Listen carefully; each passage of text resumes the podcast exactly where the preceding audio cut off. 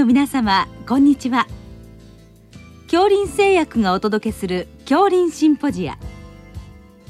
毎週この時間は医学のコントラバシーとして一つの疾患に対し専門の先生方からいろいろな視点でご意見をお伺いしております。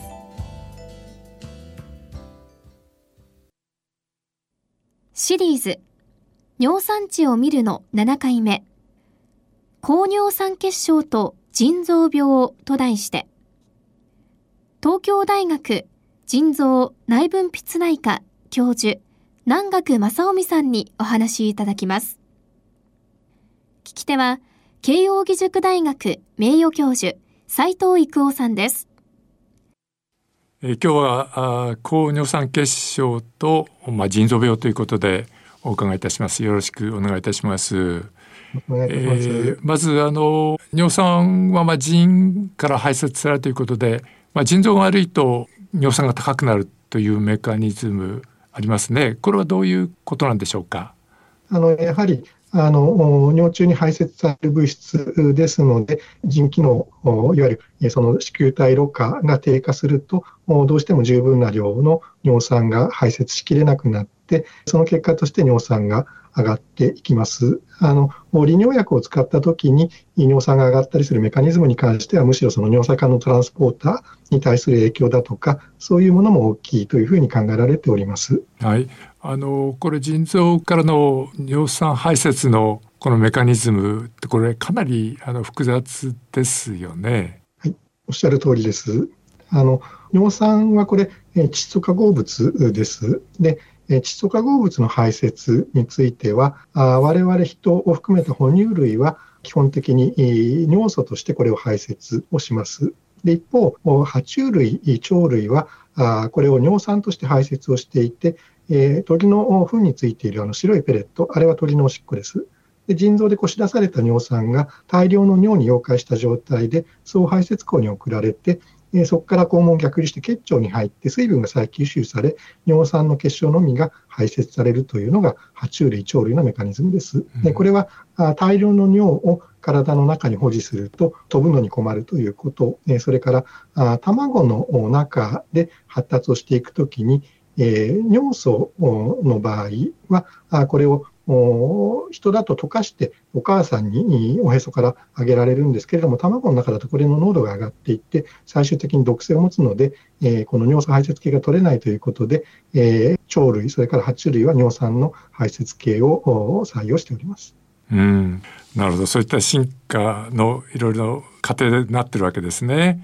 はい、えー、それで、えー、今は、まあ、あの腎臓が悪いと尿酸が高いという話でしたけどその逆も言われてますね。はい、おっしゃる通りです。これはあの昔、私が学生の頃は、この尿酸が高くて腎臓に悪くなるというのは、実は尿酸が高い人は高血圧だとか糖尿病の合併が多いので、えそういった要素で腎臓が悪くなるので、え結局その尿酸自体は腎臓に影響を与えないということが教科書に書いてありました。えその後、リチャード・ジョンソンというアメリカの人が、あ微小のその尿細管が、尿酸が溜まることによって、微小炎症を引き起こして腎機能の悪化をを引き起こすということを動物実験等で確認をして、現在では尿酸が高いこと自体が腎臓に悪影響を及ぼすのではないかということ、これは動物実験の仮説として提唱されております。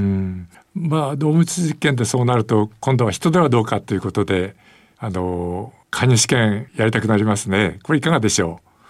う？はい、おっしゃる通りです。で、えー、介入試験ですけれども、なかなかこれははっきりした結果が出ておりません。え最近ですと、2019年にフリードという日本人で行われた研究がヨーロピアンハートジャーナルに出ております。これはフェブキソスタットを使った臨床試験で、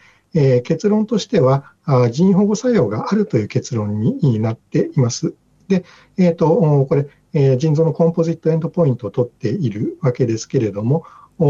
ただあ、その中に EGFR スロープのことも書いてあって、えー、コンポジットエンドポイントとして、えー、このタンパク尿等については改善作用が見られるんだけれども、EGFR スロープに関しては、あ差がないということが記載をされています、うん、えー、そういった観点から、真の腎保護作用があるということまでは証明しきれていないのではないかというふうに思います。うん、あのそれが一番最新の研究ということで、その今のそれ以前のアルフリノールなどでもまあ、そういった研究がされてきてるわけですね。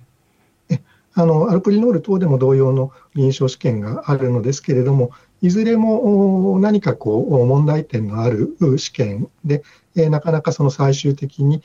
これが本当に尿酸を下げることによって腎保護に働いたということを証明できるような研究は今のところなされておりません。うん、となりますとあのガイドラインとしては日本の、まあ、いくつかのガイドラインそれから欧米にガイドラインがあるでしょうけどこれどういったことが書かれていますか？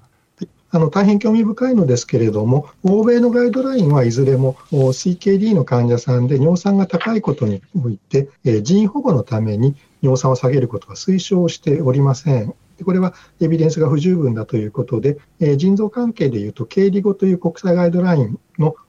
委員会があるのですけれども、2012年に CKD に対するガイドラインが出ていてえ、ここでは尿酸を下げるために、この薬を使う証拠は不十分であるというふうに記載されていてえ、CKD で腎保護のために尿酸抗快化を使うことは推奨されていません、うん、来年の6月にガイドラインの改定が行われるということなので、そこで何か変わる可能性ありますけれども、現時点ではそういうふうに言われております。うん、それから2020年にアメリカンカレッジ・オブ・リウマトロジーが痛風のガイドラインを出しているのですけれども、ここでも CKD の患者さんにおいて、えー、尿酸を下げるための治療を行うことは推奨されておりません。うん一方、日本のガイドラインにおいては尿酸を下げることを推奨していて、腎臓関係ですと、腎臓学会が出している CKD のエビデンスに基づいたガイドライン2018年のもの、これが最新になりますけれども、高尿酸血症を有する CKD 患者に対する尿酸低下療法は、腎機能を抑制して尿タンパクを減少させる可能性があるので、行うように提案するという形になっています。あの推奨するではなくて提案する。で、エビデンスグレードとしては C2 なので、えー、かなり弱い書き方ですけれども、使っていいだろうという書き方をしていて、具体的には、えー、尿酸値 8mg パデシリットル以上で、えー、薬物療法を開始し、6mg パデシリットル以下を目標とすることを、まあ、やってもいいんじゃないのという、そういう提案です。うん欧米のアメリカのガイドラインとまあ、日本のガイドラインと微妙に微妙というか、まあ、あの立場が少し異なる印象がありますね。えー、これあれでしょうかあの実際にあの臨床現場では今どういうふうにすればいいんでしょうかあの大変重要なご指摘ありがとうございます。あの高尿酸血症については急性期の非常に高度な高尿酸血症、いわゆるがん患者において化学療法をやった時のテューマーライスシンドロームに伴う高尿酸血症、これは急性腎不全を尿細管の中に尿酸の結晶が詰まって起こすので、必ず治療する必要があります。一方、こういった時の尿酸レベルっていうのはやっぱり15とか18ぐらいまで上がるので、通常我々が外来レベルで見る高尿酸血症とは全然違うものです。外来レベルで見る通常の高尿酸血症については、先ほどの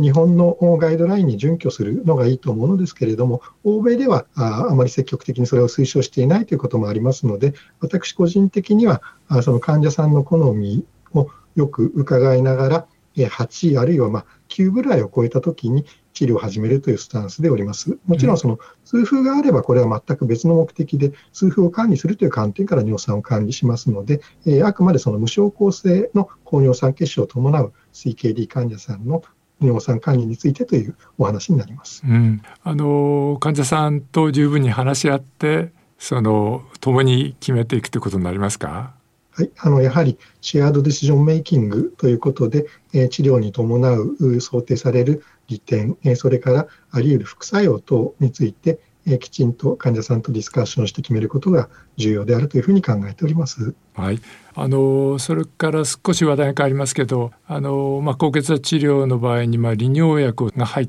たまあ、合剤などを使うことがありますけどこれまあ尿酸が増えていくということが一つの欠点になっていて一方その最近サクビトリルバルサルタンでしょうかこれがまあ同じような基準だけど多少違って、まあ、尿酸が上昇しないと言われてますけど、まあ、そういったところの使い分けは先生はどうされますか？あの同じような治療で尿酸が上がらないのであればあえて上がる方の薬を選択する理由はないと思うのであの私としては上げない方が好みであります。なるほど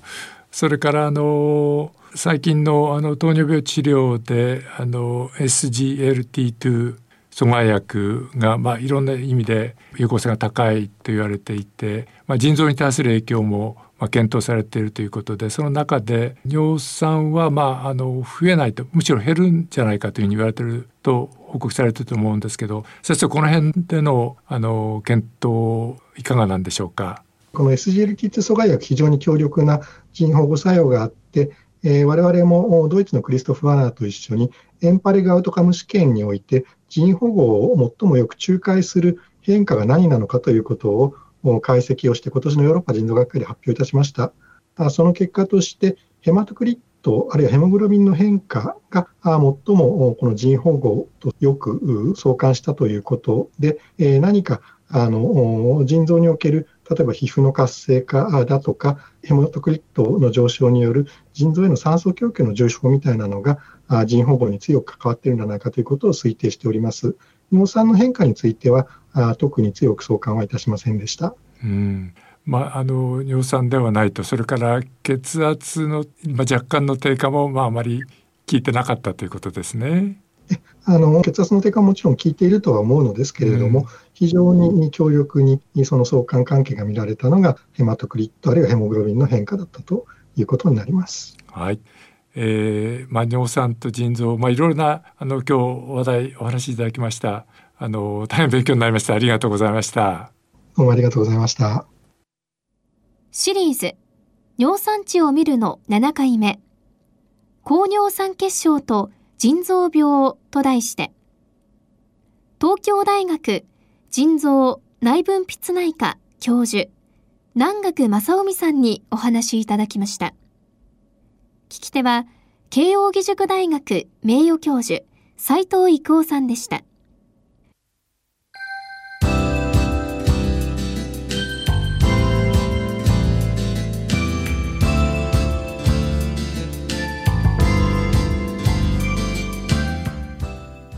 それでは恐林製薬がお送りしました恐林シンポジア。来週をどうぞお楽しみに。